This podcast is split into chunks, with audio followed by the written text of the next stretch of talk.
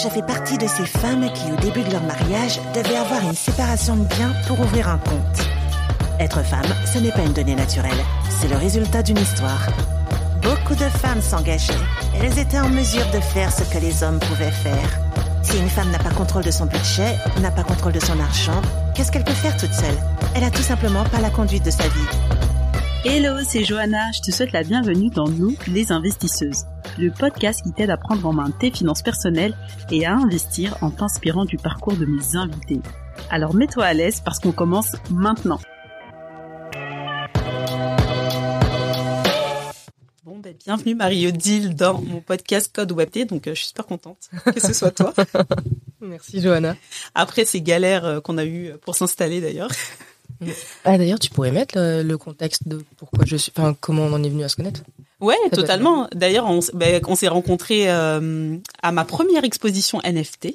J'étais Ouais. très contente. Où tu étais curatrice, donc avec euh, le collectif euh, Girls Revolution. Ouais. Et moi, j'ai assisté à la table ronde à laquelle tu as, participé Mhm. en tant que curatrice pour expliquer. En tant que collectionneuse, ouais. et Ouais. D'accord, en tant que collectionneuse, bah, le milieu de l'art digital avec les NFT et comment vous aviez sélectionné les artistes qui étaient euh, présentes. euh, Mhm. donc, c'était des femmes et des personnes non binaires, je crois. Ouais, c'est ça. Voilà, pour cette exposition, parce que là, vous avez voulu euh, mettre en avant euh, plutôt des femmes, puisque elles sont pas assez mises en avant au niveau de l'art Ouais. et même au niveau de leur cotation. Ouais, en fait, euh, on veut, on aimerait bien. je pense qu'on est un peu tous d'accord dessus. Moi, je suis pour éviter qu'on reproduise ce qui s'est passé il y a quelques années. On a dit, oh, il y a très peu de femmes. Euh, c'est pour ça que j'ai pris des notes sur UBS Report pour avoir les chiffres. Mais en fait, euh, en 2019, on s'est rendu compte qu'il y avait genre donc euh, un UBS Report global. Enfin, c'est sur le, marché de l'art. C'est à chaque fois après Art Basel, qui est qui a plusieurs types de foires d'art contemporain. Pas que d'art contemporain d'ailleurs, mais d'art, et c'est les plus grosses foires dans, qui rythment en fait le marché de l'art à, l'année. Plutôt l'art traditionnel. L'art traditionnel exactement, mais maintenant ils ont des stands NFT. Ah. que- oui, oui, oui. Ils sont à la page. Bah, ils essaient d'être sur le marché en effet, et en fait ils pondent des rapports de l'état du marché de l'art année par année. Donc euh, celui 2023 c'est sur 2022, celui donc il y avait déjà 2019 où ça disait en fait il y avait que 33% de femmes euh, dans les collections de manière générale et même dans les représentations en galerie, ça pouvait tomber à 14%. Genre vraiment c'était assez lunaire. Et en fait après c'est un peu un peu changé, mais on, on dirait que les gens ils découvraient ça. Mais moi, j'ai découvert ça, en fait, euh, lors de la table ronde. J'étais un peu sur le cul. Parce que je me suis dit, ben, moi, j'ai- j'anime un autre podcast, euh, Nous les investisseuses, pour visibiliser et sensibiliser les femmes euh, à l'investissement. Et quand j'ai entendu ça, j'ai fait, ah, purée, même dans l'art. euh, Oui. Ben, euh, je sais pas si c'est euh, de, ça vient de. Bien sûr, je, je dis pas que les gens font ça contre les femmes. C'est, c'est pas, c'est pas le but. Ah, les vilains, ils font ça contre les femmes. Je pense que c'est des logiques euh, au même titre que pour l'investissement. Euh, quand c'est ben, l'argent et il, faut regarder où est l'argent et du coup où va l'argent après. Et euh, souvent c'est des logiques de boys club, mais c'est un peu malgré eux. C'est parce qu'ils se connaissent et machin lui présentent un tel, les trucs, etc. Un peu comme dans l'investissement, l'investissement aussi.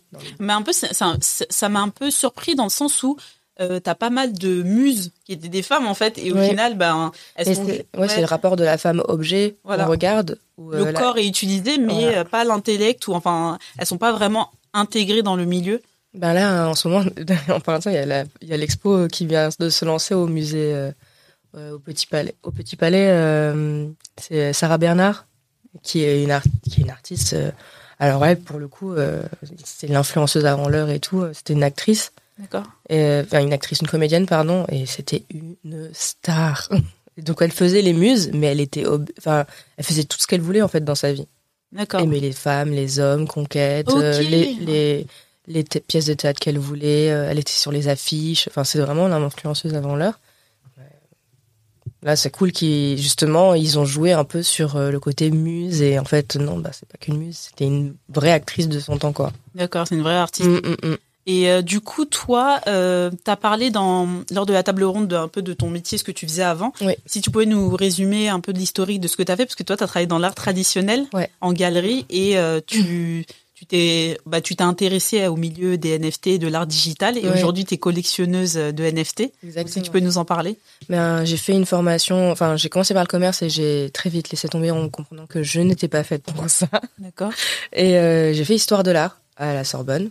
Euh, licence, master, et souvent on fait soit des travaux dans les musées, soit euh, on continue dans la recherche. Euh, moi, comme je travaillais à côté de mes études en tant que conseillère en vente, enfin dans les trucs comme ça, dans la vente, en fait, c'est venu un peu naturellement de travailler en galerie finalement. Enfin, j'y avais pas pensé au début, mais euh, j'avais fait mes expériences. J'ai travaillé en maison de vente aux enchères euh, en stage euh, chez Christie's, qui est une, une des plus grandes, qui était c'était super cool euh, de voir et de me dire ok je travaillerai pas dedans. Au moins, t'as testé. ouais, et parce qu'en fait j'étais j'étais pas dans les départements. J'étais euh, j'ai commencé à l'accueil, j'ai fait euh, catal- comptoir catalogue, les bids c'est les enfin le service clientèle et les bids c'est pendant les ventes, c'est les tout ce qui va être la prise en charge euh, des des enchérisseurs. D'accord, ouais. Et pendant les expos euh, spécifiques, euh, j'allais aider, je faisais tout ce que je pouvais faire à mon niveau. Donc, t'étais Et j'ai terrain. tout hein. vu. Ouais, j'étais terrain et j'ai- j'ai vu comment ça fonctionnait.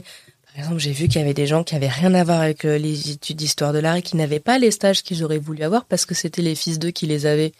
D'accord. Et ça, c'était vraiment, fr- franchement, ça m'a un peu dégoûté. C'est un milieu pistonné. Ben, il y avait, après, je, Relation. que t'as pas les codes, so- enfin, il y a des codes sociaux à voir. Je sais que moi, j'ai été prise parce que j'avais travaillé dans le milieu de la bijouterie D'accord. Et que, euh, et que, que je et que, que je parlais plusieurs langues. D'accord. Oui, parce que toi, t'es franco-brésilienne? Exactement. Euh, donc, euh, c'est ça qui m'a permis de rentrer alors que je n'ai aucun contact dans le milieu de l'art. D'accord. Vraiment pas. Et euh, donc, il y avait ce stage, c'est super cool de tout voir. c'est vraiment de la haute volée, quoi. Les ventes aux enchères, c'est un autre milieu. C'est super excitant, etc. Ouais. Mais c'est ça, c'est des flux tendus, beaucoup de stress, beaucoup de travail. Et pour, euh, je pense qu'il y a- il y a des gens qui, qui vivent un manque de reconnaissance euh, au niveau salarial ou au niveau de considération auprès des combien de stagiaires a fini ça en pleurs D'accord. parce que c'était beaucoup de pression et tout. C'est très dur parce que j'imagine il y a toute la préparation avant hum. et euh, pendant et aussi après. Évidemment. Après, j'ai travaillé en, en conseil euh, auprès d'hôtels et de résidences privées. Oui. Dans une start-up qui existe toujours d'ailleurs. Je ne sais même pas si on doit dire start-up puisque ça fait vraiment des années. Mais euh, et euh, là, je travaillais au licensing. Donc c'est là, c'était euh, aller chercher des, des artistes sur les réseaux sociaux notamment parce que c'est une boîte américaine. Ils sont un peu dans le turfu à l'époque. D'accord. Bon, je te Donc parle aller ça de- repérer les artistes. Exactement. Pour leur proposer de, donc, de faire une licence de leurs œuvres pour avoir leurs œuvres dans les hôtels, les chambres d'hôtel, du coup, pour Oui. des répétitions, tu vois. Ouais. Donc, faut de la, oui, c'est de la reproduction. Du coup, on demande leur accord, on négocie un contrat de temps de reproduction pour tel projet. Bon, tu peux pas dire quel projet exactement. euh, bon, Il y a des, comment dire, des clauses euh, où tu peux pas révéler avant la fin. Mais euh, tu mets tout ça sur contrat et les artistes sont ok ou pas. Parfois c'est même des, juste des photographes Instagram, parfois hein, ça peut Ah être ça. d'accord. Ok. Mais il y avait un peu de tout. Et il y avait aussi euh, curater une, une collection pour un hôtel, euh, pour un complexe hôtelier, des choses comme ça. Donc tu faisais déjà de la curation en fait? Non, moi je faisais pas la curation, moi je faisais la recherche des artistes et les contrats de licensing et bon, la database, etc. Après j'étais, on, est, on travaillait tous ensemble, donc c'est vrai qu'on voyait euh, ce qu'on faisait et tout. Donc ça c'était super cool, aller euh, dans les foires pour repérer des galeries avec qui potentiellement travailler ou des artistes, tout ça. Et après, euh, j'ai trouvé mon job en, en galerie en tant qu'assistante, puis responsable de galerie. Moi je suis venue euh, à l'entretien avec euh, le projet de développer leurs réseaux sociaux. Ah d'accord. Tu sais quoi, parfois dans un entretien, ça commence un peu à mourir, tu vois, ça peut être, ok, c'est un entretien, ça s'est pas mal passé, ça s'est pas extrêmement bien passé non plus, mais il va mourir à un moment et je suis comme, et les réseaux sociaux C'était venu révolutionner le truc. euh, en 2017, euh, dépoussiéré. ouais, en 2017, c'était une galerie euh, middle market. Ce que j'appelle middle market, c'est les galeries euh, qui font pas une promotion euh, agressive des artistes dans le but que ça devienne des superstars. C'est des galeries qui vendent des artistes euh, Qui vont- représente des artistes. voilà, c'est ça. Qui les vendent plus. Oui, elles les représentent parce qu'elles sont dans certains lieux clés, lieux clés, mais c'est pas des galeries qui vont aller négocier des, expositions avec des musées, par exemple. D'accord. Il y a plusieurs types de galeries. Tous ont le mérite d'exister. Il faut bien des, petites galeries pour découvrir des artistes, euh, des moyennes pour les vendre et euh, des grosses pour les faire exposer. Enfin, et puis tous les, je pense que tous les artistes ne sont pas voués à devenir des superstars.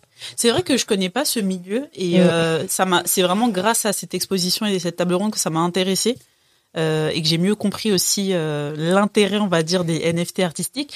Mais euh, parce qu'il y a aussi les NFT utilities. Ouais. Mais là, c'est vraiment que de l'art. Enfin, que Ça dépend des artistes. Il y a des artistes qui ont des projets vraiment. des, des Utilities, artistes ouais.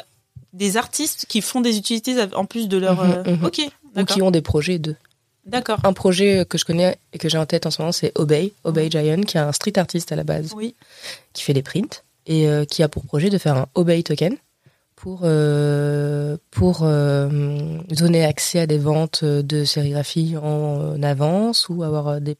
Je suis pas sûre qu'il y ait des prix préférentiels parce que c'est pas dans son intérêt de, de casser ses prix, mais C'est juste de. un Discord pour être tenu exactement ou des collections que toi seul tu peux accéder parce que tu as ce NFT. D'accord. Il y a des, ça existe des projets comme ça et sinon il y a des street artistes qui sont vachement intégrés dans le milieu NFT, euh, dans le milieu crypto comme Pascal Boyard par exemple, D'accord. qui est euh, à rechercher parce que c'est vraiment un artiste qui faisait ça depuis très longtemps. Tu peux lui faire, tu- il avait des QR codes pour lui faire des dons en Bitcoin. Ah ouais, d'accord. Depuis, Ah, il était au depuis. début.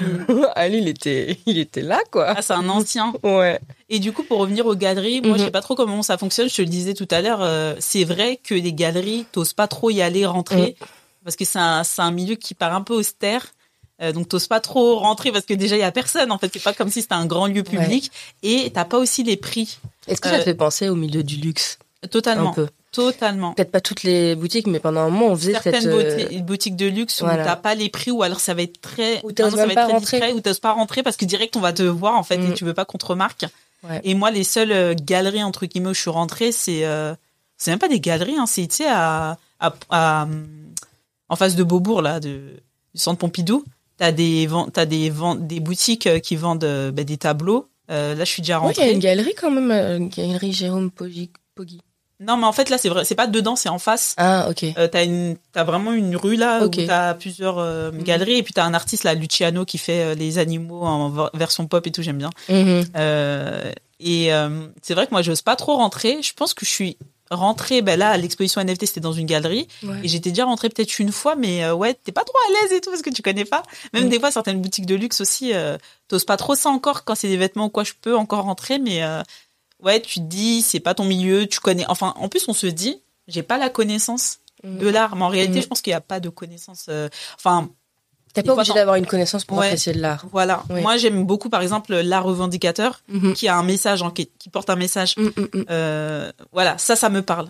Après, euh, d'autres trucs où, voilà, sur la technique, moi, je m'y connais pas, je suis pas artiste du tout. Et donc, forcément, euh, ça me parle moins. Je vais pas voir le détail que, ah, c'est une œuvre extraordinaire. Moi, c'est plus sur le, le, ouais, sur le message. Bah, c'est marrant parce que quand je travaillais en galerie, du coup, euh, mon patron, au début, me disait non, mais les gens qui demandent trop de questions sur la technique, c'est pas des vrais acheteurs. D'accord. Pourquoi? Parce que les personnes qui sont très très curieuses sur la technique, ils partaient du principe que c'était sûrement des artistes qui voulaient savoir comment l'artiste avait fait son œuvre. D'accord. Ok. Et pas euh, qu'un collectionneur en soi, euh, s'il voulait acheter, euh, il s'en fichait un peu de la technique, lui, il fallait que ça lui plaise. Mais euh, c'est parce que c'est un patron de galerie, plusieurs galeries, du coup, middle market, tu vois. Donc, le but, c'est de vendre. C'est pas de vendre à qui, c'est de vendre. Ok. Alors que des galeries euh, plus euh, qui ont une vocation, du moins, à faire des superstars du marché, qui veulent le faire, du moins, du marché de l'art, euh, elles ont, elles sont, elles peuvent se permettre de choisir ses, leurs clients. D'accord. Donc en fait, donc il y a différents types de galeristes. Ouais. Il y a ceux qui sont là pour vendre, euh, bah voilà, c'est du commerce, hein, Oui, et mais du commerce de l'art, et ceux qui sont là pour trouver la pépite oui, et pouvoir la vendre très cher. bien sûr. Ok. Euh, il y a- mais- alors oui, ils font de la découverte aussi, mais c'est des, je pense que ce n'est pas les mêmes logiques en fait. Euh, Il y a des logiques. euh, chaque galerie a sa logique, mais il y a la logique de trouver un artiste qui marche déjà bien. Bon, euh, là, se lui offrir des murs et une représentation dans plusieurs villes, etc. Et euh, par exemple, pour citer Galerie Perrotin, depuis quelques temps, alors en tout cas, moi, j'y suis allée une fois, ils, ont fait une expo d'artistes euh, fraîchement diplômés. D'accord. Ok. Voilà, qui avait euh, ou qui était diplômé il y a pas très longtemps et pour montrer une scène vraiment émergente de, de l'art et peut-être ça veut pas dire qu'après ils allaient les représenter euh, tout le temps hein, parce que c'est des artistes qui avaient euh, dans d'autres galeries en fait qui étaient ensuite représentés dans d'autres galeries ou qui étaient déjà représentés dans d'autres galeries et c'est juste ils ont offert euh, vu le nom Galerie Perrotin la marque que c'est et tout et les grands artistes qu'ils avaient c'était l'opportunité de présenter une scène émergente à côté de d'artistes de l'art contemporain plus installés. D'accord. C'est des logiques qui marchent bien, ça. D'accord. Un peu comme une cooptation. Oui. Ouais, je vois totalement. Mais au final, euh, Mais, mais Galerie Perrotin, je pense que tu pourrais y aller sans euh, appré- enfin, appréhension parce qu'en fait, ils ont déjà développé un côté. Le lieu est grand. T'as l'impression que c'est presque déjà un musée en fait. D'accord. Ils ont, il y a des galeries comme ça qui ont un peu une vocation, pas une vocation, mais qui de facto ont des lieux tellement im- impressionnants, ont tellement. T'as l'impression que c'est des mini musées. Ça fait plutôt grand public parce que Oui. moi c'est vrai que j'ai pas de mal à rentrer dans un Oui. musée parce que c'est ouvert à tout le monde un musée en fait. C'est pour tout le monde Il justement. faut c'est la savoir qu'il y a des galeries qui sont comme ça. D'accord. Il y a des et euh, en fait tu peux rentrer dans n'importe quelle galerie en fait. C'est vrai que euh, là je parle spécifiquement des, des galeries euh, on va dire à stature internationale. Il y en a pas mal en fait. Qu'il y ait beaucoup de visiteurs ou non, c'est pas ça là. Comment dire, ils ne misent pas sur les gens qui passent le pas de la porte pour faire leur chiffre d'affaires D'accord. parce qu'ils ont déjà un carnet d'adresses, ils savent euh, quoi présenter à qui, à quel moment, dans quelle foire, dans quel euh, dans quel euh, pays même. Enfin, ils dépendent pas de, de la visite là où La des galeries ouais. middle market vont peut-être dépendre de la visite. Et les Donc c'est juste aussi. une vitrine, mais en réalité c'est pas forcément là où que où les ventes se font. Elles vont s'y faire, mais dans un cadre privé. D'accord. Ok. Et toi, donc du coup, tra- as commencé dans l'art dans l'art traditionnel Ouais. et qu'est-ce qui t'a amené à Bah, c'est justement le fait de vouloir développer les réseaux sociaux parce que je voyais ça comme une, de faire une, une opportunité de faire sa publicité à moindre coût. Euh, je suis allée avec ce projet à l'entretien, donc l'en- l'en- le- l'entretien allait mourir. J'ai dit oui, les réseaux sociaux, moi j'aimerais bien développer ça.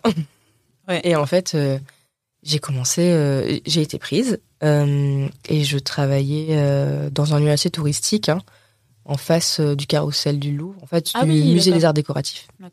Il y avait une galerie là-bas qui depuis a changé de propriétaire. Et donc j'ai commencé en tant qu'assistante à vouloir développer les réseaux sociaux. J'ai utilisé mon propre réseau social pour faire les tests. Donc c'est imagine Moi, ouais. d'accord.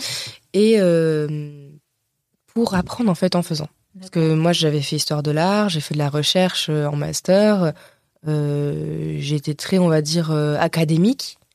Et j'avais bien sûr euh, le côté vente par les, le travail job étudiant.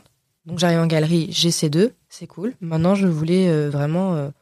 je sais pas, j'ai vu un intérêt en fait. Et ce qui était vrai parce que finalement quand t'investis, je sais pas, 20 euros par mois de pub, j'avais pas le droit avec un gros budget euh, Oui. pour la galerie parce qu'ils y croyaient pas trop. C'était en 2017, hein, je rappelle. Donc sur Instagram, imagine-moi, t'as testé sur ton compte. Ouais. Ça les a pas dérangé que tu testes sur ton compte? Non, parce qu'en fait, je faisais rien à voir par rapport à la galerie. Je testais euh, des types de contenus en fait et des, et des stratégies sur mon compte. Et après, quand je voyais que ça marchait bien, etc., je faisais sur le compte de la galerie. D'accord. Mais leur euh, propre euh, actualité, euh, des trucs comme ça. Évidemment, depuis 2007, ça, ça a évolué. Avant, c'était la photo, maintenant, c'est la vidéo. Ouais. Et euh, Et t'arrives à faire de la vidéo sur euh, en enfin, galerie, On peut faire ouais. oui, on peut, on peut très bien faire. Là maintenant, on y reviendra plus tard, mais j'ai des clients pour qui, j'ai en tout cas un client très régulier, très cool, avec pour qui je fais la stratégie, où je fais que ça, de la strat pour ses réseaux, réseaux sociaux et de la création de vidéos pour son compte de, de galerie. D'accord. Et euh, donc j'étais euh, là, j'étais sur mon compte Instagram à moi. Après, euh, bon bout de six mois, il me donne une galerie à gérer. Ok. Donc je passe galerie manager dans une autre galerie. Donc là j'étais avenue Matignon. Et là, euh, donc j'étais seule comme les pierres. Là, c'est plus les réseaux sociaux, c'est quoi ce métier? Euh, si je faisais toujours, euh, je, m'occupais toujours du pôle communication, mais là pour pas que pour moi galerie en fait, D'accord. pour euh, les autres. Il y en avait plusieurs, il y avait plusieurs adresses. D'accord. Et, euh, et c'est là où, bah, après, je suis assez débrouillarde. Je pense que je fais partie de. On est un peu la même génération. On est très débrouillard et on va aller chercher les trucs. Je vois le SEO du site, euh, je regarde comment ça fonctionne. Je me dis ah ok, ça va pas du tout le SEO du site. Parce que quand on est isolé comme ça dans une galerie où justement il y a peu de passages, parce que les gens pensent pas qu'ils peuvent rentrer. Comment tu fais pour faire venir les gens? Oui. Et moi, j'ai vu les réseaux sociaux et, euh, et refaire tout le SEO du site internet. C'est-à-dire, je me suis tapé chacune des pages, chaque image, chaque texte. Pour l'optimiser. Pour l'optimiser. on Exactement. trop sortir dans les pages. Exactement. Et ça marche très bien d'ailleurs. Enfin, de toute façon, au début, euh, je pense que c'est normal, les gens sont un peu réticents aux nouvelles technologies, à euh, les trucs nouveaux et tout. Mais néanmoins, par exemple, le SEO, c'est simple. En deux semaines, on améliore ça. Et après, un mois plus tard, même pas, il y a quelqu'un qui est fan, qui habite aux États-Unis, qui est fan des voitures. Il voit que on a un artiste qui fait des voitures comme il aime, de collection. Téléphone. Voilà, j'ai vu un mail, téléphone. j'achète. C'est excellent parce que c'est tellement niché que Oui. du coup, parce que normalement le SEO, le SEO c'est plus long que ça. J'ai une copine qui est rédactrice web SEO et euh, elle me disait qu'il y a beaucoup de sites qui sont pas optimisés en fait. Et donc du coup, tu allé sur un terrain où il y avait de la place, il y avait un boulevard. Ouais. Et en plus sur des niches comme ça de, de secteurs d'activité.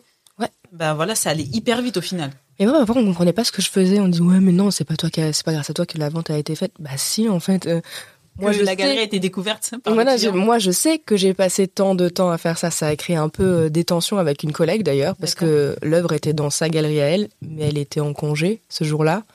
Donc moi je voulais pas rater la vente. Moi je m'en fiche de partager la com, c'est pas c'est pas grave. Mais après bon, le patron fait ce qu'il veut, mais il part du principe que si t'es pas là, t'as pas de com. Euh, D'accord, donc en fait c'est un métier payé à la com. ok. euh, pas que. T'as un la fixe fixe et une com. la com. Exactement. Et du coup, euh, j'étais comme, maintenant, moi, je sais ce que j'ai fait, en fait. euh, je sais que c'est grâce à moi que ça s'est passé. Mais bon, c'est difficile de faire revendiquer ça face à des gens qui voient pas Ouais. l'intérêt. Et qui connaissent pas non plus. Et les réseaux sociaux, pareil, euh, Instagram, au bout d'un moment, j'ai fait une vente purement grâce à Instagram. D'accord. Parce que, euh, bah, il y en avait qui pensaient que je m'amusais sur les réseaux, alors que non, je faisais une stratégie. C'était du travail. C'était du travail, quoi. Je pense qu'en 2023 ils ont compris six ans Mm. après. Oui, mais je suis partie. et euh, oui, et vente, euh, bah voilà, là tu fais une vente à plusieurs milliers d'euros. euh, on va dire, je vais pas donner des chiffres exacts, mais on va dire en dessous de 10 000 euros. Et euh, pour 20 euros par mois d'investissement euh, pendant deux ans, je pense que c'est rentable, quoi. Totalement. Et puis surtout que tu, voilà, tu mets en place la marque et Ouais. sur la durée, tu as plein de contenus qui ont été créés Ouais. et tout ça, ça perdure en fait. Et c'est parce que, et là par exemple, ce cas particulier, c'est parce qu'on a posté, euh, on a mis, euh, on a posté, j'ai posté sur les réseaux sociaux, enfin on a posté, je veux dire de manière générale, ce qu'on avait en galerie, que cette personne qui voyait cet artiste dans en Belgique dans une autre galerie, rien à voir avec nous, c'était pas notre galerie. Ok. Il a vu qu'on avait une pièce que lui voulait, et qu'il aimait plus, c'est pour ça qu'il l'a acheté. D'accord. C'est là où c'est l'intérêt de poster, ben savoir, c'est une nouvelle vitrine en fait, les Oui. réseaux sociaux. Totalement. Donc c'est pour ça que je m'y suis intéressée et ça m'a permis de passer ensuite. euh, en fait, j'arrivais à un moment où euh, j'avais travaillé tous les week-ends depuis que j'étais étudiante. Je pouvais donc ni, je travaillais tous les week-ends. Il y a un moment où je travaillais pas le dimanche, mais euh, après j'ai repris et j'ai fait samedi dimanche. D'accord. C'est Euh, ouvert. euh, c'est quoi des horaires d'ouverture En fait, parce que j'ai changé de galerie. À un moment, je suis partie parce qu'on m'a proposé un job de rêve euh, pour devenir euh, art advisor dans une entreprise qui faisait des, qui avait des magazines sur l'art. Ce qui était intéressant de vouloir faire un pôle art advisory quand tu as déjà le lectorat. Oui. Ce qui est intéressant. Malheureusement, c'est parti à volo parce que la personne qui gérait ça euh, partait dans tous les sens. Et euh, c'est une expérience qui s'est très mal passée, en tout cas pour moi. Et j'en suis re- et je suis revenue à mon employeur. Ah d'accord. Ce ok. que j'avais quitté, mais je lui avais dit c'est pour l'argent. Voilà, Ok. je lui avais dit c'est pour l'argent, je suis partie. Bon, t'avais été transparente du coup. euh, oui, oui, exactement. Moi, je pars du principe si t'es transparent. D'ailleurs, la transparence c'est super important. On Oui, on va en reviendra tout à parler. l'heure. c'est pour replanter les petites graines. Donc, je suis revenue et à un moment, je suis revenue, mais je pouvais pas négocier d'avoir un week-end par mois. Je pouvais pas négocier mon salaire plus à la hausse. Donc, donc, euh, je me suis dit j'ai plus envie euh, de travailler euh, en tant que créatrice de contenu et, social media Ah, ça stratégiste. t'avait plu ça. ouais. Voilà, ça, ça, ça m'avait plu pour le milieu de l'art et de la culture, sachant que mon compte Instagram avait avait bien augmenté en fait. Ouais, c'est un compte bien connu hein, au à final, côté, milieu, exactement. Donc je me suis dit ouais, j'aimerais bien tenter. Donc j'ai fait une rupture conventionnelle. D'accord. et euh, et je me suis lancée là-dedans. Bon, ça a mis du temps quand même à démarrer. C'était il y a combien de temps? J'ai euh, en septembre 2020 D'accord. et euh, en septembre 2020 et après ça a mis un an pour que je sache ce que je... déjà six mois pour savoir qu'est-ce que je voulais proposer etc Comme service, d'accord. exactement Euh, et après euh, et après euh, donc en fait en tout j'ai mis un an pour commencer à vraiment bosser Ok. là dedans et après euh, j'ai découvert euh, j'ai acheté déjà depuis 2019 j'ai commencé à acheter des œuvres d'art Des œuvres d'art physiques? physiques D'accord. Donc t'as Mhm. déjà acheté des œuvres d'art physiques, ok. Oui. Et ensuite, euh, par rapport au milieu du Web 3, j'avais fait des connaissances euh, sur les réseaux sociaux, Ouais. donc euh, notamment Anne-Lise Stern, euh, qui avait qui avait commencé, qui est plus jeune que moi, qui avait commencé le, le projet Art Girls Gallery, je crois, pendant la pandémie. D'accord. Et j'ai vu ce compte popper Art Girls Gallery pour mettre en lumière le travail d'artistes femmes. J'ai- direct envoyé un message, j'ai dit franchement c'est super, je t'encourage et je vais suivre le projet de près. Et en fait on est resté, euh, C'est une des premières personnes à m'avoir payé pour faire une vidéo, D'accord. d'ailleurs, euh, de promotion de sa galerie, d'une vente, en, en, en l'occurrence, d'une vente aux enchères qu'elle faisait. Et, euh, et en fait, on est resté euh, copines. D'accord. Au début, Insta copine. Et puis, euh, puis le monde, de- on, on, je- on parlait, et pareil, Jessica qui est là, donc Anne-Lise Stern et Jessica Swedy qui ont fondé Girls Revolution. Voilà, et qui ont organisé l'exposition. NFT avec vous. ouais. Exactement. Euh, Jessica, pareil, c'est sur les réseaux sociaux, les réseaux sociaux, et c'est aussi une des premières personnes qui m'a payé pour mon travail de freelance. Donc, Parce euh, qu'elle, elle est artiste aussi. elle est artiste et elle avait euh, euh, un projet de aussi pour vendre des artistes en ligne. C'était un peu avant euh, la révolution Web 3, on va dire. Et on peut, on a un peu toutes vécu en même temps. Ouais. Euh, découverte. Tout vous étiez ça. là un peu avant. Hein. Ben non, peut-être pas avant, mais en tout cas, on a, on s'est vraiment intéressé parce qu'en fait, c'est là depuis, puis, on va dire, euh, allez, on va dater ça, grosso modo 2018, on va Ouais, c'est dire. ce que j'aurais dit, ouais. Bien sûr, il y a des projets avant, évidemment, mais on va dire ça pour les les early euh, Ouais. les early birds, on va dire. Et en fait, euh, la vente qu'il y a eu euh, de Beeple, qui, Oui. est- qui a eu chez, lieu chez Sotheby's, cette vente de NFT qui n'était pas possible en France. Il faut dire que c'est pour ça que c'était aux États-Unis d'abord, parce qu'au niveau des lois, c'est pas, c'était pas possible en France de faire une vente de quelque chose qui n'était pas physique. C'est pour ça qu'on peut jamais être euh, précurseur, en fait. hein. Voilà, ouais, non, mais en France, c'est pas Je- possible. ok, d'accord. Non, je savais pas. Euh, mais du coup, elle a eu lieu en France, euh, elle a eu lieu aux États-Unis. excusez-moi. Du coup, Beeple, il fait un record de ouf, je crois Ouais. 68 millions de dollars, un truc impressionnant. C'est ça que ça a buzzé, là. Ouais, je crois que c'était fin février ou début mars. Et euh, qu'est-ce que c'est ça? Et les gens, et les gens de l'art traditionnel en France, c'est n'importe quoi, une vente de JPEG et puis quoi encore? Vraiment JPEG, les ouais. vrais, les, les vrais réacs français, tu vois. De toute façon, c'est la première réaction d'un Français, c'est de ronchonner, j'ai l'impression. en Oui, tout oui, cas. c'est le sport national. Exactement. Et nous, on était comme ça, on est comme, waouh, mais c'est génial, faut que je m'y intéresse. Et du coup, j'ai commencé à m'inf- à m'informer et tout. Euh, vite euh, dans la boucle et euh, comme guide, mon- j'ai eu Brian Becafico qui est aujourd'hui NFT spécialiste chez Sotheby's en- à Paris, qui lui était un passionné et qui était un collectionneur depuis plusieurs mois en fait, peut-être une année avant ou je sais pas. Ouais. Et, et en fait, il m'a un peu aidé à naviguer. En fait, il m'a expliqué, il m'a dit ah regarde telle plateforme, euh, il y a un artiste. Il du coup, en fait, tout est ouvert. C'est-à-dire que c'est comme si tu pouvais voir le salon de chaque personne avec les wallets. Bah oui. Tu peux voir ce que les gens ont dans leur wallet. Tu peux découvrir des artistes. T'as pas besoin d'aller en galerie. Euh, Mais ou, même euh, contrairement à l'art traditionnel, euh, si moi j'achète un tableau, tu sais pas, Bah il est non. chez moi, tu sais Bah pas non. que je l'ai. Si je le prête, tu sais pas que toute la collection que j'ai, alors que là c'est vrai que. Ouais, tu peux tout voir. Et C'est lui qui, du coup, ça, ça, on va dire euh, fin février, début mars. Et mai, j'achète mon premier NFT. D'accord. Et, euh, et je me rappelle, j'avais appelé Brian, je fais, je sais pas, je comprends pas comment je fais. Il m'envoie un, YouTube, un tuto YouTube et tout. Et je regarde. Je fais, ok, bon, ok. Et j'ai commencé comme ça. Après, alors que les cryptos, j'en avais acheté avant. Ah, t'avais déjà commencé avec les cryptos, donc c'est Ouais, pas non plus. Ok. C'est pas venu de nulle part, quoi, Oui. en effet, dans mon T'étais- cas. Je connaissais déjà ce qu'est quoi une crypto, etc. Ouais. T'avais déjà fait un processus d'achat. Bah avec Coinbase, en plus, à l'époque, euh, tu faisais des, des espèces de questionnaires et tu gagnais des cryptos. Ah, ok. Ouais, bon, je crois qu'ils le font plus maintenant. non, je crois qu'ils n'ont plus besoin. je crois qu'ils ont plus besoin, ils sont chers. mais euh, mais c'est comme ça que je m'en suis venue à m'intéresser euh, au, euh, À l'art digital ou NFT. Ouais, parce que du coup, ce qui est, ce qu'on affilie aux NFT, pourquoi euh, les NFT c'est révolutionnaire dans le milieu de l'art? Alors, je veux dire selon moi, mais je pense que beaucoup de personnes pensent pareil que moi, c'est que l'art digital en soi, ça existe depuis avant les NFT. Euh, depuis qu'il y a des ordinateurs, on s'est dit, ah, les artistes, ils se sont dit, ah, est-ce que je pourrais pas faire de l'art avec ça? Ça, ça existe Et depuis. scaler, hein, tu peux avoir Ouais. une œuvre et puis euh, la passer, euh, Hum, hum, hum. la dupliquer, créer des.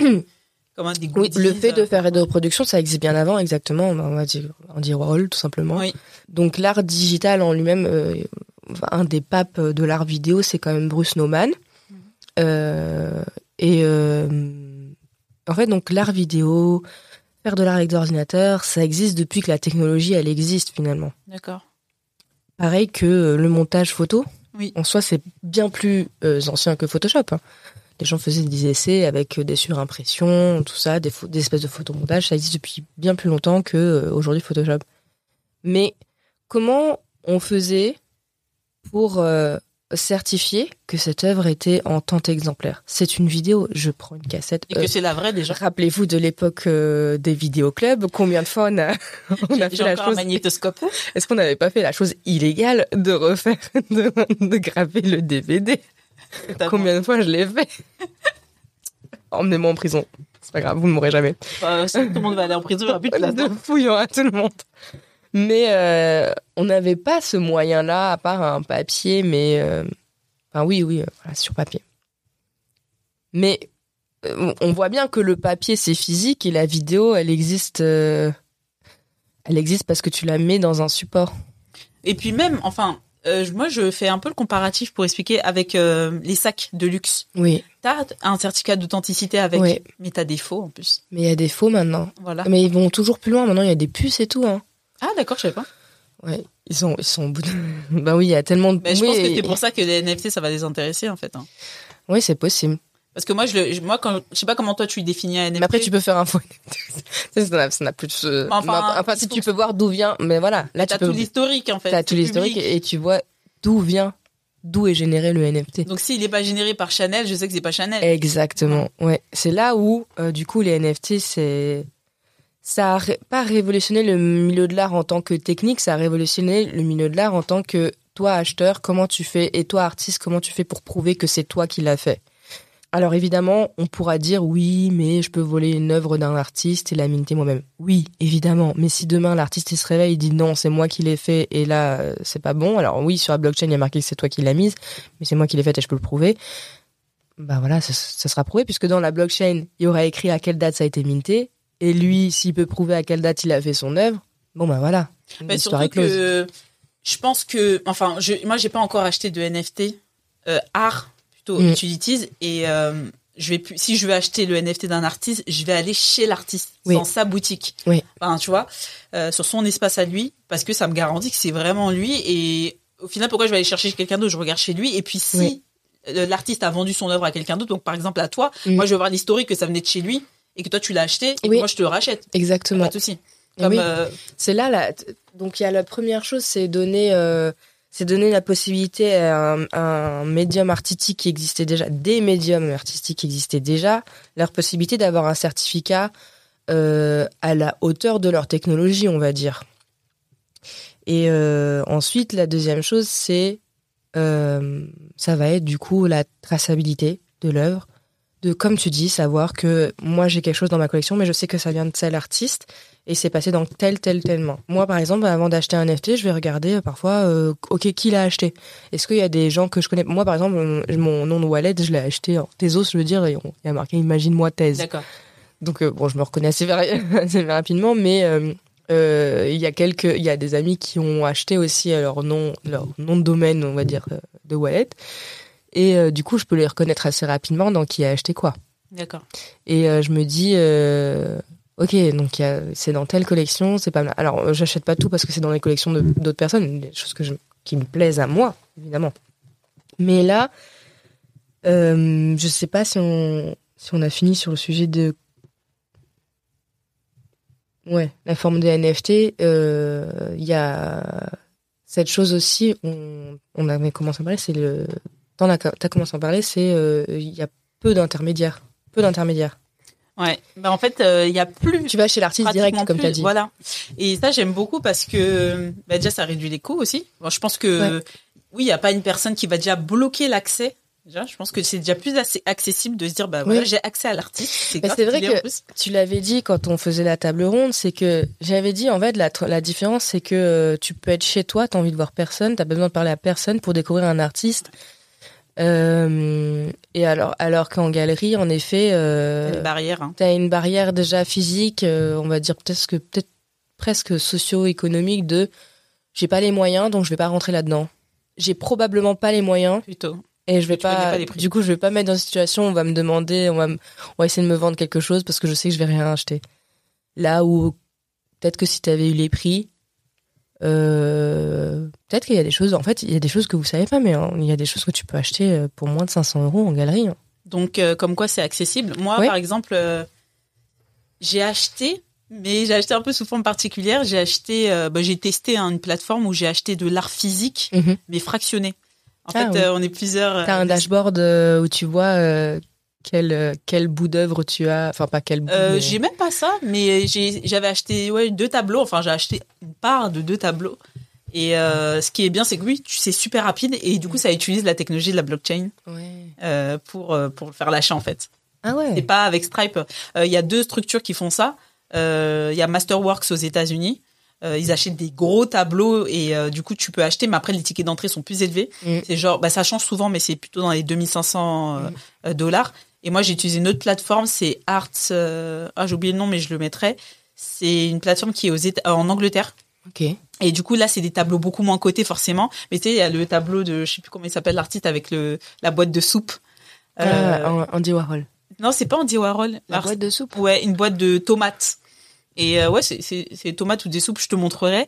Et euh, donc du coup, j'ai acheté ça. Enfin, j'ai testé, je voulais tester la plateforme. Du coup, j'ai acheté pour 50 euh, 50 euros en plus, c'était en euros. Mhm. Et euh, bon, je sais plus c'est sur quelle blockchain, mais c'est avec, euh, oui, c'est avec, Ah. euh, ça utilise la technologie J'avais entendu parler de ce, ce de projets similaires où en fait euh, on fractionnait l'ownership, enfin frac- fractionnait les. C'est comme des parts de, Oui, voilà, les parts, comme si tu avais les parts d'un tableau. une en fait. action en fait. Ouais. Oui, c'est ça. Et en fait, euh, ben, Et par tu exemple, pouvais le revendre. Oui, sur le marché, la marketplace, c'est comme. euh, alors, Masterwork, c'est pas pareil parce que du coup, ça utilise pas la blockchain. Eux, ils sont carrément cotés en bourse, je crois, américaine et tout est réglementé. Euh, mais euh, c'est pour ça que je pense que les tickets d'entrée sont plus élevés aussi. Hmm. Euh, et mais par exemple, t'as as la même chose dans l'immobilier. Par exemple, Ouais, société qui la tokenisation. Ouais, la d'un- tokenisation de l'immobilier. Ouais. Euh, donc moi j'appelle ça l'immobilier fractionné et euh, t'as les premiers qui ont fait ça c'est des Québécois, euh, c'est des frères, euh, c'est Realty la société et euh, ils achètent pas mal de, ils sont beaucoup à Détroit aux États-Unis et ils te versent euh, tes loyers toutes les semaines euh, en crypto. C'est trop bien. Ouais ouais c'est super Je stylé. savais pas que ça avec ce- au Québec, ok. Ah, Il y a plein de. Tu dois avoir un compte. Ah, maintenant, c'est une marketplace du coup. Bah en fait euh, c'est hyper simple leur site. Euh, moi j'ai fait ma demande de DNA, ça avait, ça j'avais un peu galéré et tout et au final euh, ils m'ont débloqué. Je crois qu'il y a eu un pépin, mais en fait c'est assez simple. T'as les biens en avance ou alors sinon t'achètes sur la marketplace. C'est à partir de 50 dollars. Parts. bien. Et en fait t'achètes euh, une part de l'entreprise qui possède le bien. Ouais. Parce que du coup tu peux pas. euh, Hmm. tu peux dire voilà c'est la manière de le faire. Ok. Donc euh, c'est les précurseurs. Après, t'en as d'autres qui ont fait la même chose au plus ou moins. Mais euh, je pense que ça, ça rend accessible l'investissement parce que tu peux faire ça tous les mois. En fait, tu peux dire ouais tous les mois je mettre 200 Ouais. au lieu d'aller prendre un crédit de galérer et t'es diversifié. Si tu- moi j'ai fait ça au Luxembourg Ouais. avec une société qui s'appelle Blockcom et du coup là le ticket d'entrée est à partir de 1000 euros. Et du coup, j'ai investi et là, ils sont en train de rénover l'immeuble. Dans la ville de Luxembourg, euh, marché très tendu de l'immobilier. Euh, ils ont fait des prévisions, euh, différents types de prévisions, euh, pessimistes, très optimistes, Mhm. etc. Et c'est vachement intéressant. Et je l'ai fait, euh, donc je crois que c'était Ethereum. Et euh, c'était hyper rapide, très peu de frais. Je crois que j'ai payé 14 euros ou 4 dollars, je sais plus. Hmm. Que dalle. Nice. Mais je crois qu'il y a des gens qui se font aussi des, des wallets communs Ouais, pour acheter des œuvres d'art. Ensemble crypto. Ouais. d'accord. Il me semble que. Pas mal. Bah, par exemple, Girls Revolution a un wallet Oui, pour, euh, pour les expositions euh, et les remises de commission.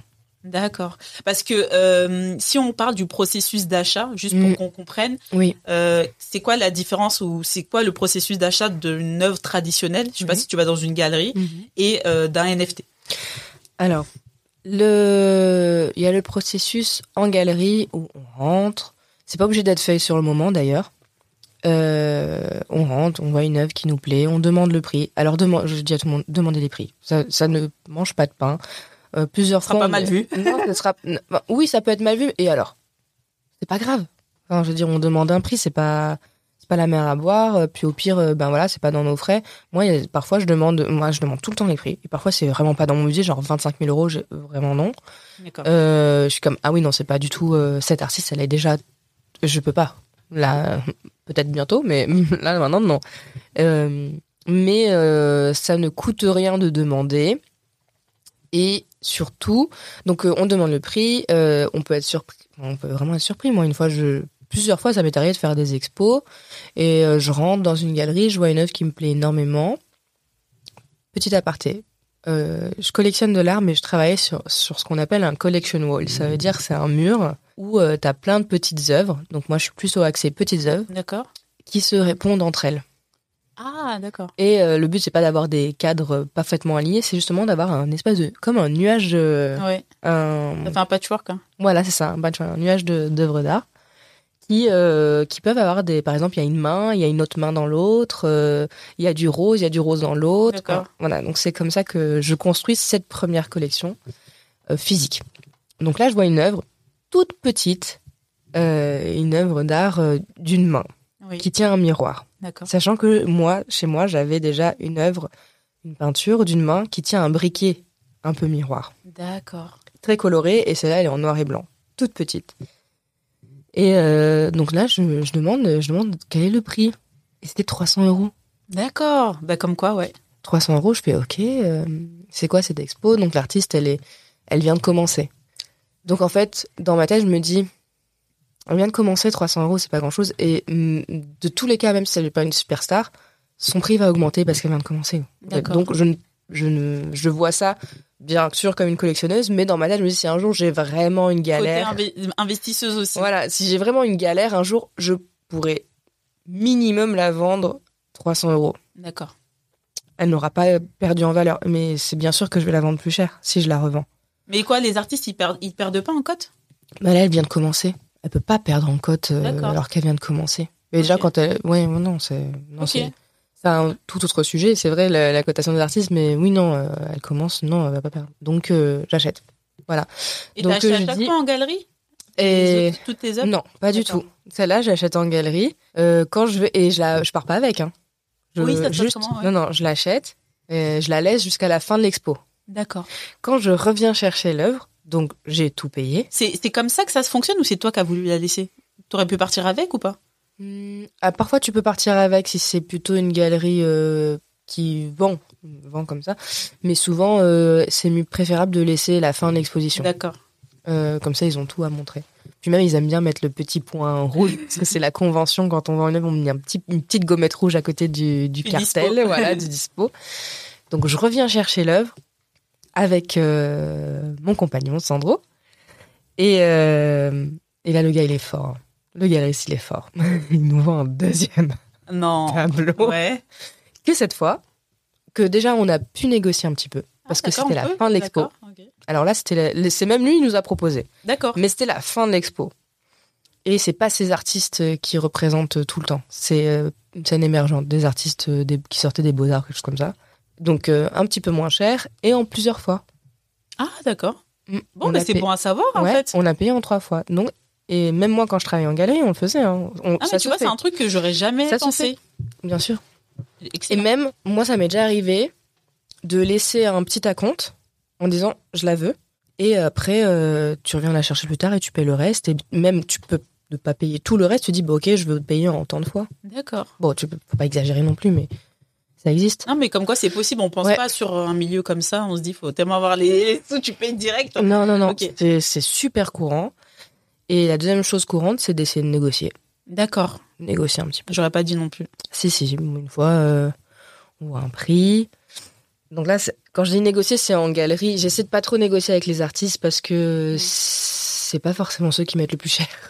Oui, en fait, parce que le galerie, c'est lui qui fixe le prix, mais tu sais pas, c'est pas le prix auquel est payé l'artiste après. euh, il prend ça. Ouais, mais après, oui, voilà. Alors, quand je dis négocier, c'est pas négocier des choses énormes, faut pas déconner non plus. euh, Tout le monde doit manger. J'ai travaillé dans le milieu, je sais que, au bout d'un moment, je suis pas payée en clope et en. Enfin, je fume pas, mais du coup, euh, en, en eau. Oui. Donc, euh, voilà. Mais par exemple, tu vois une œuvre à 1200, 1250 euros. Oui. Tu dis, ok, je pourrais l'acheter, mais tu peux négocier, tu peux demander un geste, et puis tu peux avancer des choses comme si c'est le vernissage. Oui. Tu dis, ben, moi, je veux la prendre. Je voulais aller jusqu'à la fin, mais je veux la prendre. Ils vont bien aimer parce que, pourquoi? Ils vont mettre un point rouge et montrer que dès l'ouverture, il y a déjà des ventes. D'accord, des stratégies. La hein. vente, la vente appelle la vente. Oui. Le monde appelle le monde aussi. Voilà. ouais. Euh, en fin d'expo, les œuvres vont peut-être rester, mais tu peux demander aussi. Enfin, en fait, tu peux demander un petit prix, euh, tu peux demander un petit geste euh, D'accord. important. Faut juste pas dégonner. Mais là, bon là, c'était un peu une bonne affaire, puisque La vente qui vous a faite, la deuxième Ouais. Ouais. On est passé de 1200, je crois, ou 1250, je sais plus, à 1000 euros. Ah oui, plus cher l'œuvre quand même. Ah, mais quand Ouais. même, 250, ok. 1200, euh, 200 Ouais. euros de réduction, c'est pas mal. avec le cadre. Ah, oui, parce que parfois, oui. bah oui, parfois t'as pas l'encadrement. Et là, je demande avec le cadre, mais je dis, je viendrai la chercher moi-même, pas besoin de livraison. D'accord. En fait, tu peux négocier sur la livraison aussi. Ouais. Si on doit la livrer, ça, tu vas éviter de négocier trop cher. D'accord. Mais ouais, tu peux faire comme ça. Ah, c'est excellent, c'est intéressant. Du Mm. coup, euh, bah, t'es reparti, euh, bon. Donc, du coup, deux œuvres. Euh, alors non, ça, le- les 1000 euros, c'est une autre œuvre. C'était une autre galerie même. Ah, d'accord. Mais oui, la première fois, donc le premier truc, la petite main, on va chercher, il nous refile une deuxième œuvre, on paie en plusieurs fois. Là, la, le- cette histoire de négociation, c'était euh, c'était payé en une fois, mais euh, on est venu la chercher. euh, on l'a acheté fin novembre, on est allé la chercher en début janvier. Ah oui, ouf. Ouais. Mais du coup, voilà. Donc ça, c'est les processus que tu peux avoir dans le marché traditionnel. Euh, ou en ligne aussi. Oui, Tu peux avoir les achats en ligne. Et même en ligne, tu as les paiements trois fois, quatre fois sans frais. d'accord. Je vous invite à regarder par exemple Artsper. Oui. C'est très euh, facile. Et tu as des artistes et des galeries qui vendent en direct. Ok. Là où dans le marché de l'art euh, NFT, donc déjà, faut acheter des cryptos. Oui. Et avant d'acheter des cryptos, faut avoir un wallet. donc, euh, mais là, ce qui est intéressant, c'est que tu peux choisir euh, ta blockchain selon tes affinités, parce Oui. que les blockchains ont un projet souvent. Enfin, de préférence, il va mieux choisir une blockchain avec un projet. Euh, évidemment, la plus connue, c'est Ethereum. Euh, mais il est un peu connu que les œuvres sur Ethereum sont un peu plus chères. Parce que dans la, enfin, pour l'exposition, j'ai vu qu'il y avait pas mal d'œuvres de Tezos. Donc Ouais, moi j'adore Tezos. C'est comme ça que j'ai commencé. D'accord. Parce que c'est moins cher, c'était plus accessible, c'était plus euh, foufou. Mais même la crypto est moins chère aussi. Exactement, oui, oui. Et puis, Parce que quand je voyais 60 Tezos, je me suis dit non, ça doit être pas cher parce que par rapport à 0,5 Ethereum, déjà, Ouais, ça te ouais. faisait, ah bon, peut-être si l'Ethereum à 2000, ça fait 500. ouais, ouais, euros. 60 Tezos, c'est pas beaucoup. Mais pour une artiste qui vit au Brésil, c'est beaucoup. D'accord. Bah oui, Déjà. j'ai bien aimé, t'en as parlé de cette partie. euh, bon, on en parlera après de la partie euh, rémunération des artistes. Mais du coup, euh, toi, ton processus d'achat ou ce que tu conseillerais si on veut acheter. Donc voilà, Un la NFT. première fois, voilà, la Quand je vais première acheter fois. mon premier NFT. Exactement, voilà, la première. Bon, toi, peut-être tu connais un peu plus déjà les cryptos. Oui. Mais bon, il y a des il y a des tutos YouTube pour savoir comment acheter. Par exemple, moi, j'ai choisi la facilité avec telle plateforme. Je crois que c'est Kukai. Enfin, c'est Ok. pas- c'est sûr, c'est Kukai que j'ai utilisé. Bon, on crée son wallet.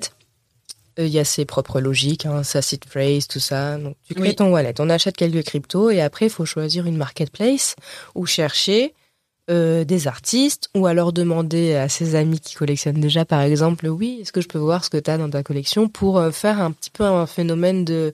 Comme quand tu cherches sur Internet et tu tombes sur un autre truc et un autre Ouais. truc, etc. C'est un peu le même principe. Tu tires la pelote. Ou alors, tu Ouais. demandes à une curatrice de te faire une sélection. Il y a Ouais. ça aussi. Ouais, Ah. selon ce que t'aimes. Bien sûr, et puis euh, et euh, faut savoir qu'au niveau des réseaux sociaux, ce qui est drôle, c'est que les NFT, ça se passe sur Twitter. Oui, bah, le Web 3. Ça se passe sur Twitter. Ouais. Euh, alors moi, j'étais pas du tout Twitter. Pour moi, Twitter, c'était le, le réseau du shaitan et des gens méchants. Des- Euh, et en fait, euh, ça se passe sur Twitter, en effet, là-dessus. Et même sur Twitter, tu peux découvrir des choses. Mais alors, il n'y a pas de filtre vraiment sur Twitter si tu tapes NFT. Tu vas Ah, ouais. sur tout et n'importe, enfin pas tout et n'importe quoi, mais vraiment beaucoup beaucoup de choses. beaucoup, beaucoup fouiller. Là où sur des marketplaces, ils te donnent des filtres quand même. Tu Ouais. peux choisir une technique qui t'intéresse, tu peux choisir des hashtags utilisés, D'accord. tu peux euh, du coup voir les wallets des gens. Euh, les artistes que t'aimes bien, tu peux les follow pour avoir une notification quand ils ont une nouvelle œuvre D'accord.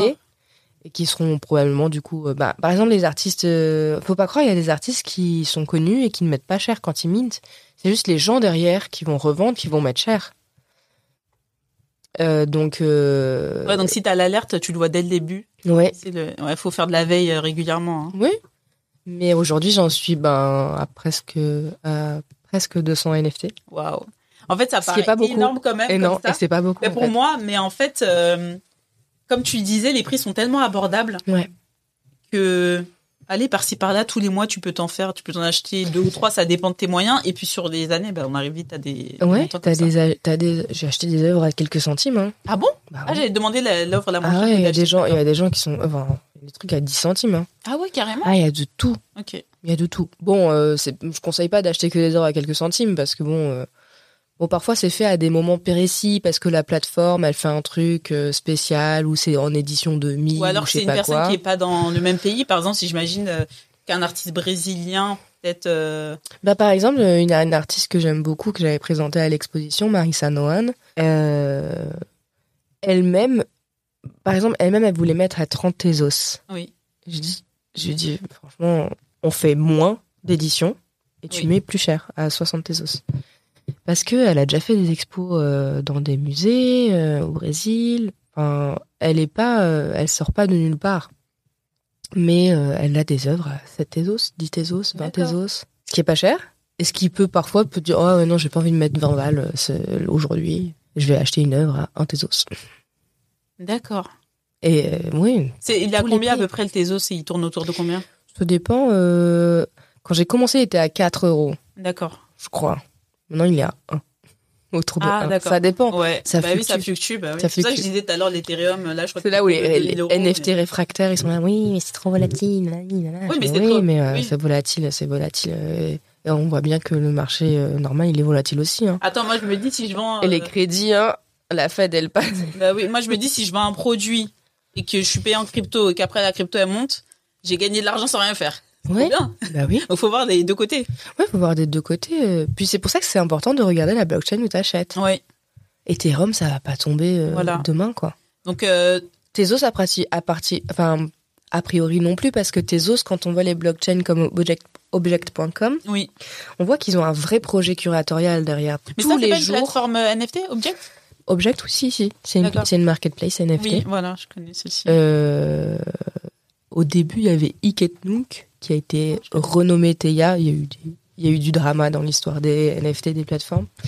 Et euh, Object, euh, c'est une marketplace euh, où tu retrouves pas mal de choses et c'est pratique, les filtres, comme je dis. Ouais. Et, euh, et voilà, Object, ils ont un projet curatorial. Tous les jours, tu as des NFT mis en avant, une espèce de petite curation. Donc, euh, une curation, c'est une sélection d'œuvres d'art, Mhm. au cas où. Euh, faite par des gens, euh, des artistes ou des choses comme ça qui sont invités à le faire. D'accord. Donc du coup, euh, donc au niveau du process d'achat, si je reviens, donc euh, euh, tu crées ta, ton wallet, tu Ouais. mets des cryptos en fonction de la plateforme où tu veux acheter, Ouais. donc soit Ethereum ou Tezos, on va dire. Je pense que l'avenir, ce sera le cross-platform quand même. Ouais, ce serait bien. Mm. Ce serait pratique, mais bon, on va y, on est au début. Ouais. Et, et donc après, tu fais ta, ta recherche, ta curation, tu choisis l'œuvre et tu l'achètes. Ouais. Et après, tu la mets dans ton wallet pour la, pour Ouais. la garder. Et alors voilà, pour préciser, pour aller plus dans les détails, donc on voit une œuvre, on voit le prix, buy, acheter. Ouais. je sais pas, 5 Tezos achetés. Et là, il faut basculer sur son wallet pour valider euh, la transaction, signer la Ah, transaction. D'accord. Je savais pas. On signe la transaction, on reva sur sa plage euh, de, de marketplace, c'est marqué euh, awaiting confirmation, enfin bref, Ouais. ça, en confirmation, c'est validé. Et après, quand on voit sur son wallet, on attend un petit peu. Bon, on peut le voir sur son profil euh, de la marketplace, évidemment, mais sur son wallet, on le voit aussi. D'accord, ça, ça. On attend, on- et en plus on voit tout. hein. Tu suis tout euh, Ouais. en train de transférer, en hein. train de transférer les cryptos, euh, en train d'attendre de recevoir le NFT, machin et tout. Et du coup, c'est voilà, c'est pour en être la précision de comment ça se passe vraiment, c'est comme ça. Non, je savais pas parce que moi j'ai acheté un NFT, mais c'était un utilities et c'était un le NFT d'un podcast et ça donnait accès à un workshop. Mhm. Mais du coup, c'était pas du tout ça et c'est avec une plateforme no code.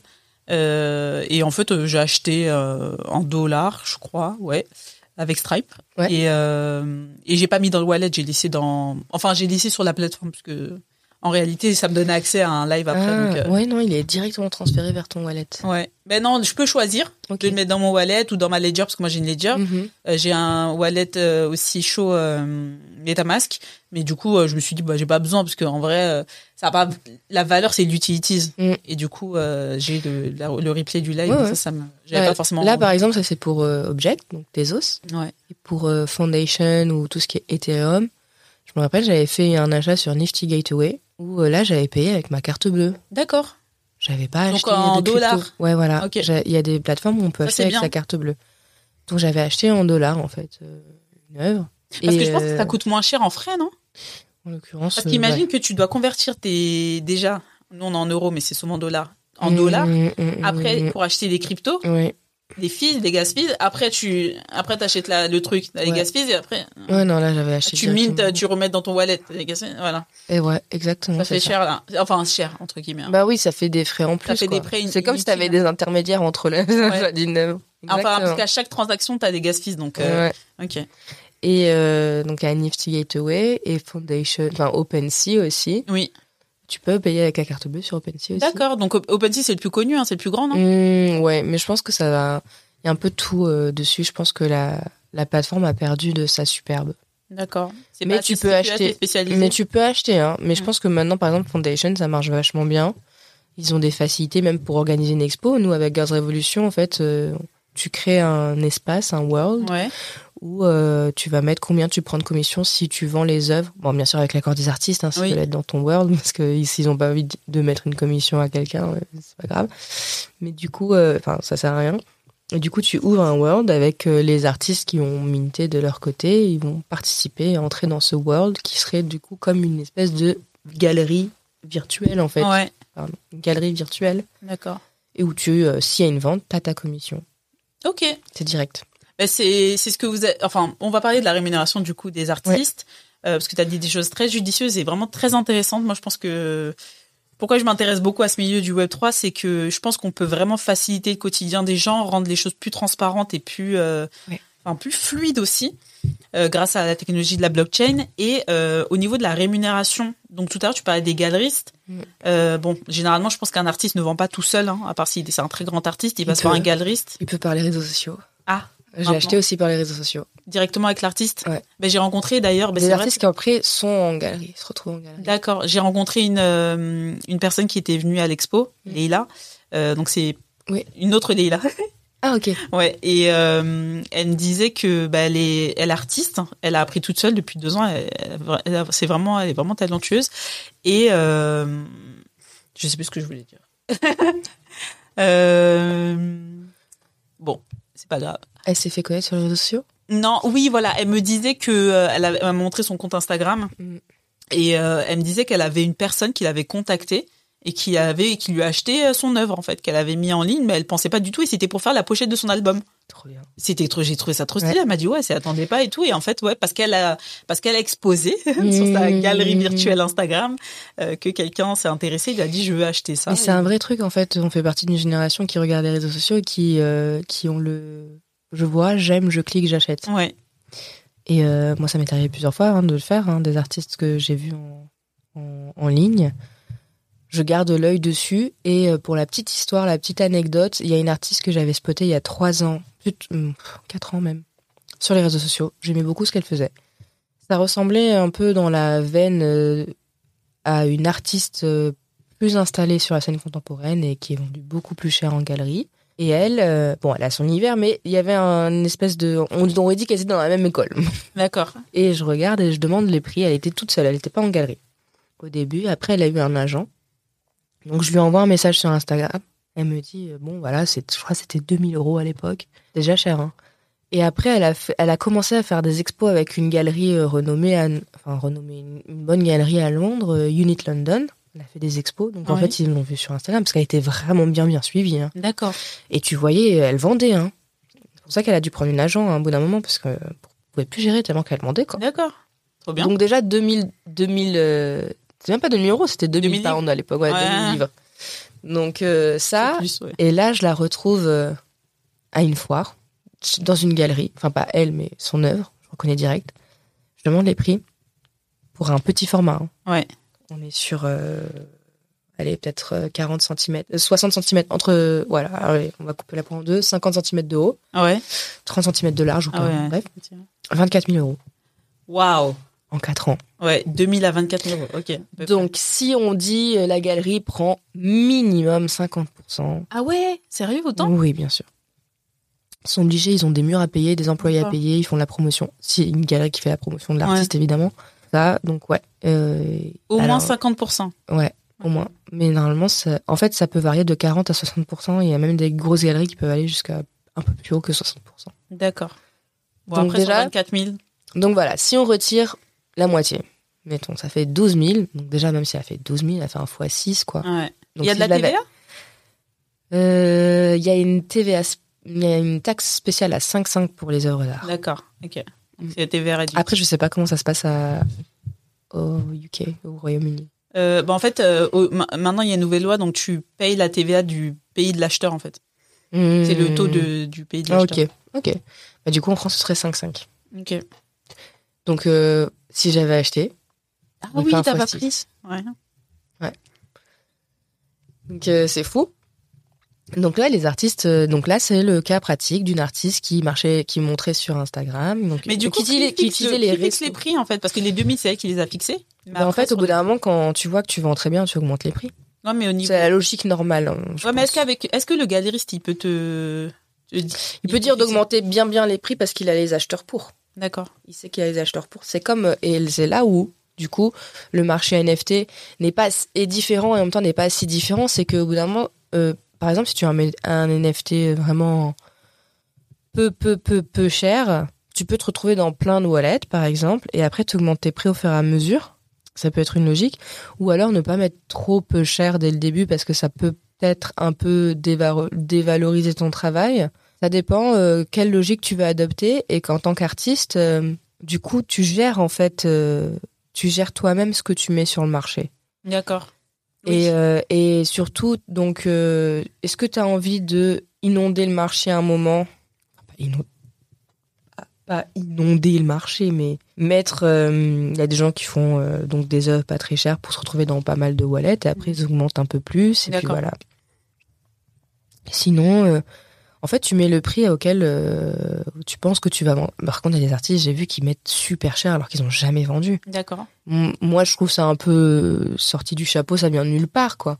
Tu parles d'artistes euh, NFT Ouais. Parce que du coup, tu vois qu'ils ont pas vendu? Bah, en vrai, c'est plus des gens qui viennent du monde traditionnel et qui veulent aller dans le milieu des NFT, qui mettent super cher euh, en disant, bah, moi, je pense que ça vaut ça. Je fais, oui, mais c'est Ouais, pas en- pareil. Et en plus, comme il y a tellement eu de, il y a tellement de hype et de FOMO autour du Web 3, des NFT, des cryptos, que peut-être qu'ils se disent Mais il y a une que fatigue les gens vont aussi. acheter en mais il y a surtout une fatigue au projet NFT. Je veux dire, à partir du moment où tu avais des gens de la télé-réalité qui connaissent, il y en a peut-être qui connaissent, mais il y en a qui Non, des placements, de produits, machin. euh, sur euh, acheter ce NFT parce que ça va prendre de la valeur. C'est pas comme ça qu'on réfléchit.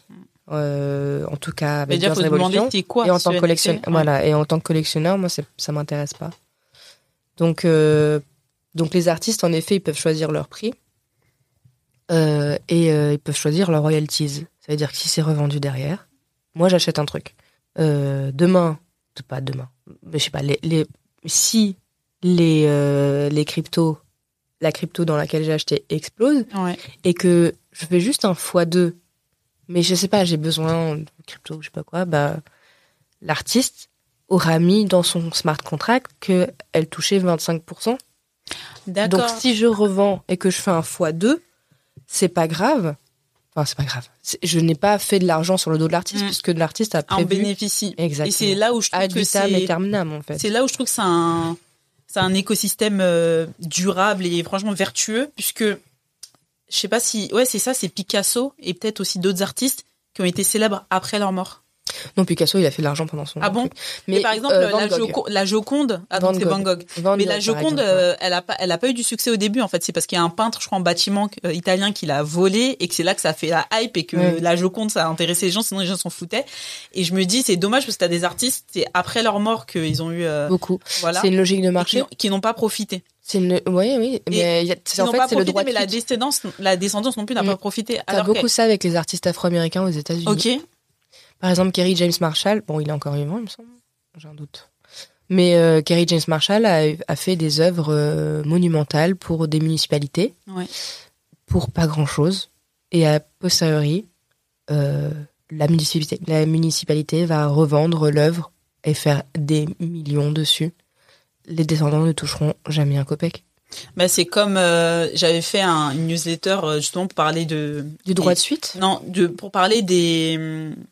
Ce que je disais tout à l'heure de l'art fractionné, enfin, de ce dispositif-là, j'avais introduit en parlant de masques euh, Fan du Gabon, euh, qui avait été Mmh. retrouvé et, euh, dans une famille qui avait été vendu des millions en France, alors qu'en fait, ça avait été volé.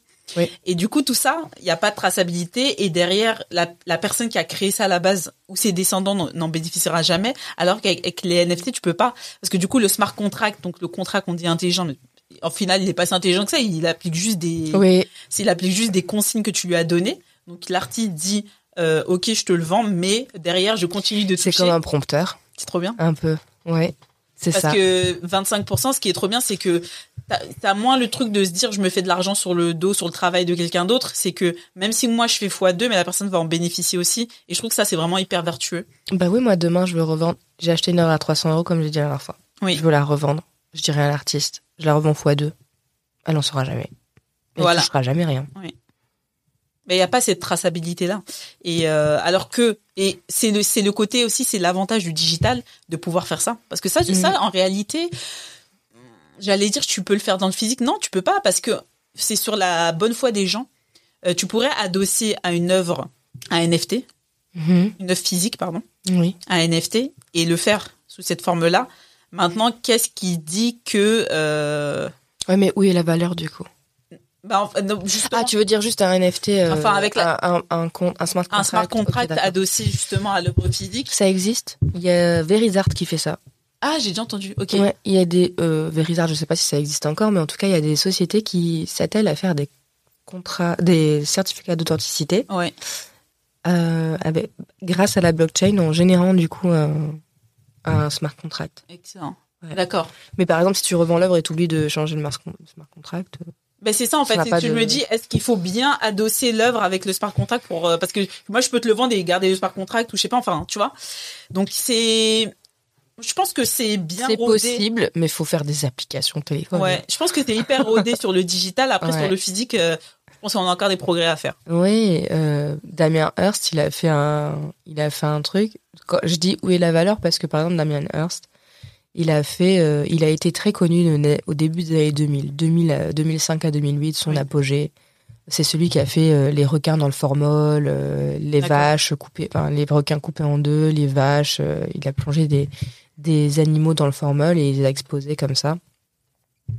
Il a fait beaucoup d'un travail autour des des vanités quoi, de la du memento mori tout ça, du enfin réflexion sur la mort. Il faisait partie de ce qu'on appelait les Young British Artists. Il a gagné un Turner Prize qui est un prix dans l'art contemporain. Il a marché du feu de dieu des années 2000 euh, au début des années 2000 donc 2005-2008 on va dire. Et après euh, il a tellement inondé le marché avec ses œuvres, il a tellement fait euh, des des montages financiers avec des groupes pour soutenir sa cote en vente aux enchères, euh, passant par des sociétés, des trucs comme ça. Ah ouais. À un moment, ça s'est cassé la gueule. Il a sa cote a chuté. Et dans les années 2010-2015, on n'entendait plus trop. euh, 2015, on n'entendait plus trop parler. Damien Hirst, c'était un peu l'artiste déchu. Mhm. Et il est revenu avec euh, les NFT. D'accord. Il est revenu, donc il a arrêté, euh, on va dire il a arrêté ses bêtises, mais du coup il est revenu avec un projet NFT qui est d'avoir un token, d'avoir un NFT, une œuvre euh, NFT digitale et la version euh, d'une œuvre physique. Ok. C'était environ 2000 dollars, il me semble. Et à la fin d'un moment, les acheteurs devaient choisir s'ils voulaient garder le NFT ou l'œuvre d'art. Ah ou ouais. Oui, parce qu'après il y avait la destruction de l'un ou de l'autre. D'accord. Et là, c'était, je trouve que c'était très intelligent d'avoir fait ça. C'est audacieux hein? C'est audacieux. Et en fait, euh, je crois qu'il y a plus de 4000 personnes qui ont décidé de garder l'œuvre physique Ouais. et 149 personnes qui ont décidé de garder le NFT. Et ces 149 personnes sont les seules 149 personnes à posséder un euh, token Damien Hirst. D'accord. Alors que, parce que tous les tokens ont été, euh, ont été euh, burned, du coup, Ouais. on dit. Donc, en effet, ça a créé la rareté. Ben oui, parce que 149 vs 4000 et ouais. Ok. Donc, il a été très intelligent de faire ça. Non mais même la technique euh, Et marketing. je la dire. marketing est ouf. Et euh, je sais pas trop encore, à moins d'une appli. En fait, il faut faciliter la chose pour euh, que le Web 3 euh, vienne dans dans le marché de l'art traditionnel, enfin, on va dire physique. D'accord. Parce que euh, si t'as pas d'écran, tu projettes pas ton œuvre. Par exemple, notre expo. Oui. T'as découvert des NFT s'il y avait pas Mais c'était d'écran. que des écrans. Bah Ouais, oui. S'il y avait pas d'écran, t'aurais rien vu. Que c'est une expo. euh, bon, il y avait des œuvres, enfin des, des œuvres physiques, mais c'était que des écrans, forcément. Mm, mm, En plus, t'as des, t'as des, t'avais des œuvres euh, en mouvement aussi. Ouais. De la vidéo. Voilà. Il faut euh, qu'il y ait une certaine qualité aussi d'image. Mm, mm, mm.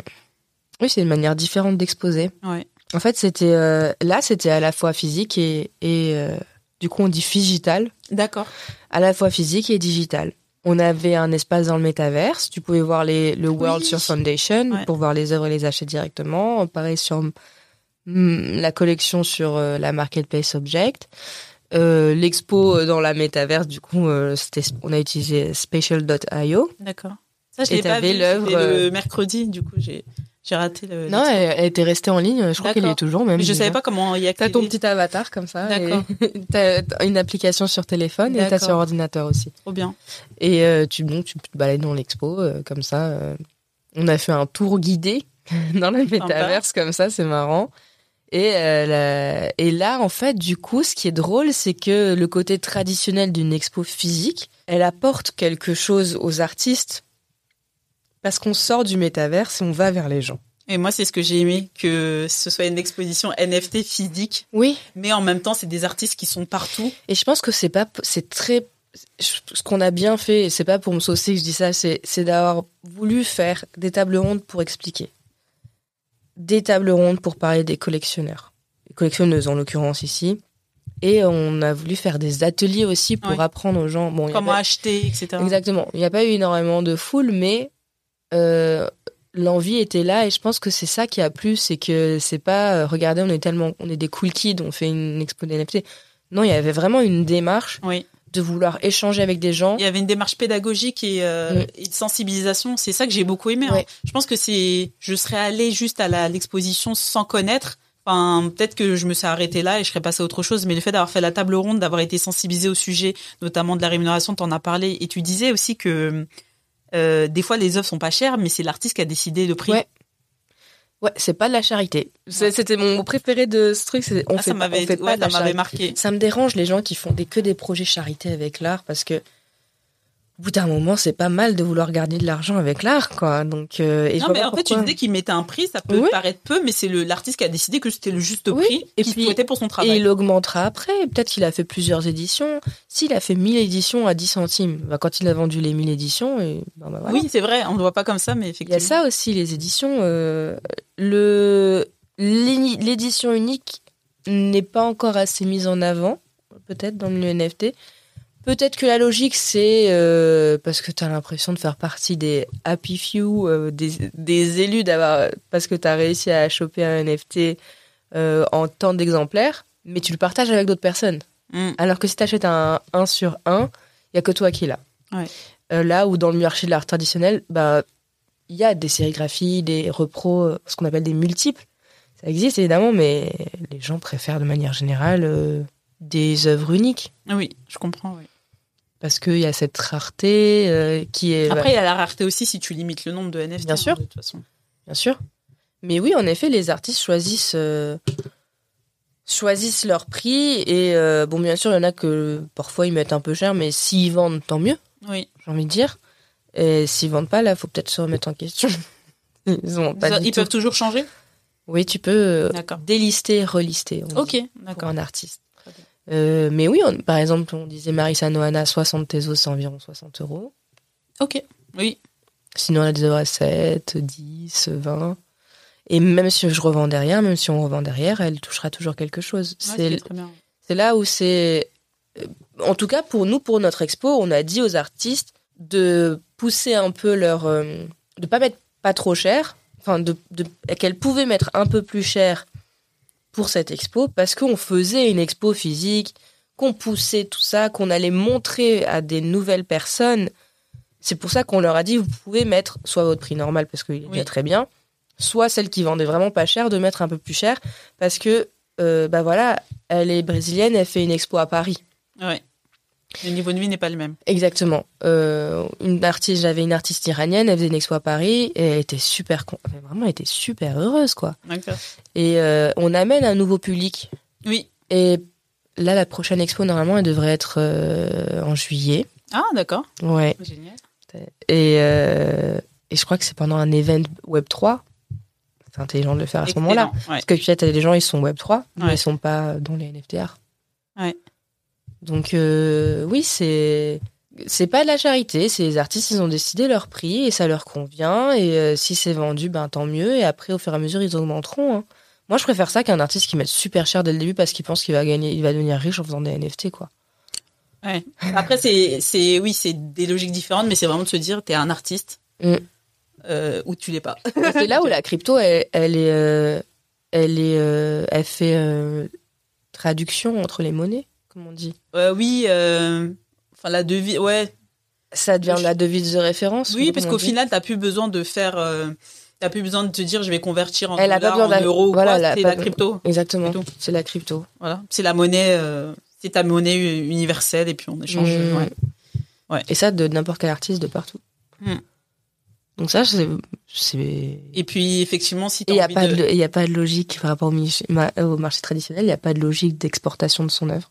Oui, Pour faire partir, par exemple, le Brésil, si tu veux faire sortir une œuvre d'art, tu dois payer une taxe monumentale. Ouais. Mais un peu partout dans les... enfin, un peu pareil, c'est un peu pareil dans tous les pays d'Amérique latine. C'est super cher, quoi. Donc ça rend encore, ça, ça rend encore inaccessible euh, Oui. le sujet. Là Alors où fait, on ouais. fait un envoi de fichier, Oui. personne n'a payé les douanes, euh, enfin, il n'y a pas besoin, en fait. Oui. Ouais. Donc, ce que je retiendrai pour euh, cette fin d'interview, et puis je te poserai une dernière question, c'est, euh, ouais, pour moi, c'est vraiment ça. Hein, ce que j'ai retenu, c'est l'accessibilité, Mm.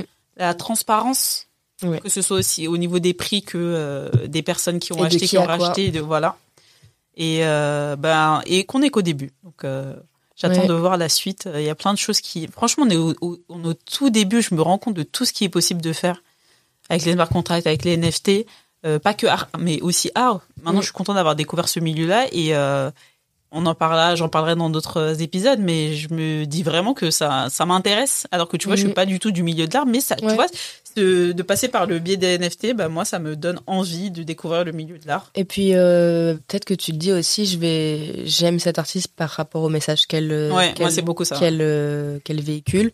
Ben, j'ai envie de la soutenir en achetant euh, Oui. son travail. Aussi, ouais. Tu soutiens des. Par exemple, pendant les, après le séisme en Turquie, il y a eu des plein d'artistes qui ont, qui ont participé à créer des œuvres et les vendre, sachant qu'une partie euh, était remise, était remise à des associations pour, euh, pour les aider en fait euh, suite au séisme. Et Ah tout bah est moi, transparent, ouais. pareil. Ouais, ben moi en tant que créatrice de contenu, ça me parle et, euh, et j'aime beaucoup soutenir. Ben là, je soutiens des fois gratuitement, soit en t'abonnant, soit en mettant des étoiles, etc.